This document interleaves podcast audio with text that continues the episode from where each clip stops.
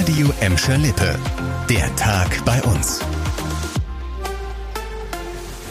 Mit Anna 4. Hallo zusammen. Um Punkt 2 Uhr wurde es heute Morgen ruhig auf den Schienen in und um Gladbeck, Bottrop und Gelsenkirchen.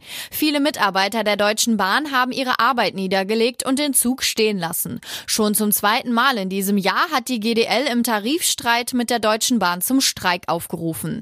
Zum bislang längsten Streik. Jetzt habt ihr als Bahnpendler hier bei uns aber Glück im Unglück, denn hier fahren trotzdem noch eine ganze Reihe von Zügen. Vor allem am Gelsenkirchener Hauptbahnhof kommt ihr auf den wichtigen Pendlerstrecken von A nach B.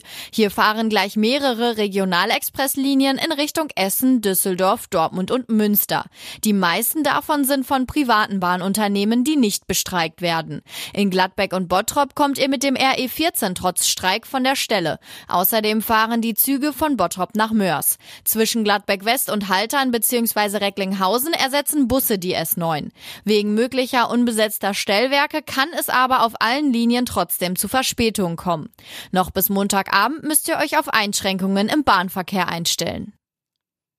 Von wegen mal eben 80 alte und kranke Bäume fällen. Nicht mit den Gladbäckern und ihrem Burschenwald. Ein externes Gutachten soll jetzt über die Zukunft dieser Bäume entscheiden. Anwohner und die Ortsgruppe der Umweltschutzorganisation BUND sind gegen die Rodungspläne des zentralen Betriebshofs.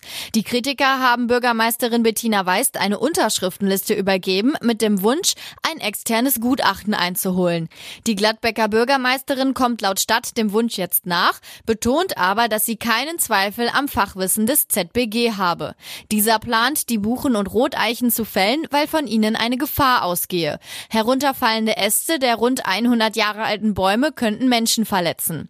Wann das Gutachten fertig ist, kann die Stadt noch nicht sagen. Die Rodungsarbeiten müssten allerdings bis Ende Februar durch sein, wegen des Vogelschutzes. Ansonsten würde der betroffene Bereich des Buschenwaldes in Gladbeck bis Herbst gesperrt werden.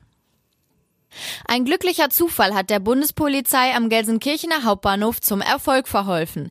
Wie sie heute mitteilt, konnte sie jetzt bei einer Serie von Einbrüchen und Diebstählen Licht ins Dunkle bringen. Ein Hausverwalter der Stadt hatte die Beamten darüber informiert, dass einem Mitarbeiter im vergangenen Monat der Generalschlüssel für ein Bürogebäude am Bahnhof gestohlen wurde und ein Unbekannter mehrmals in dem Haus war, zuletzt gestern Nachmittag. Im Keller seien Material und Werkzeuge abhanden gekommen.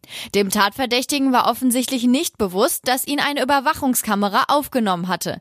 Dadurch kannten die Beamten sein Gesicht und als dann eben genau dieser Mann gestern Abend vor der Wache stürzte, konnten die Polizisten den Gelsenkirchener zufällig festnehmen und durchsuchen.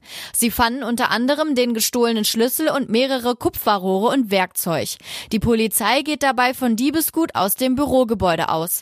Außerdem stellten die Beamten ein griffbereites Messer sicher, das der Gelsenkirchener am Hosenbund trug. Die Polizei Polizei ermittelt unter anderem wegen besonders schweren Diebstahls. Das war der Tag bei uns im Radio und als Podcast. Aktuelle Nachrichten aus Gladbeck, Bottrop und Gelsenkirchen findet ihr jederzeit auf radio und in unserer App.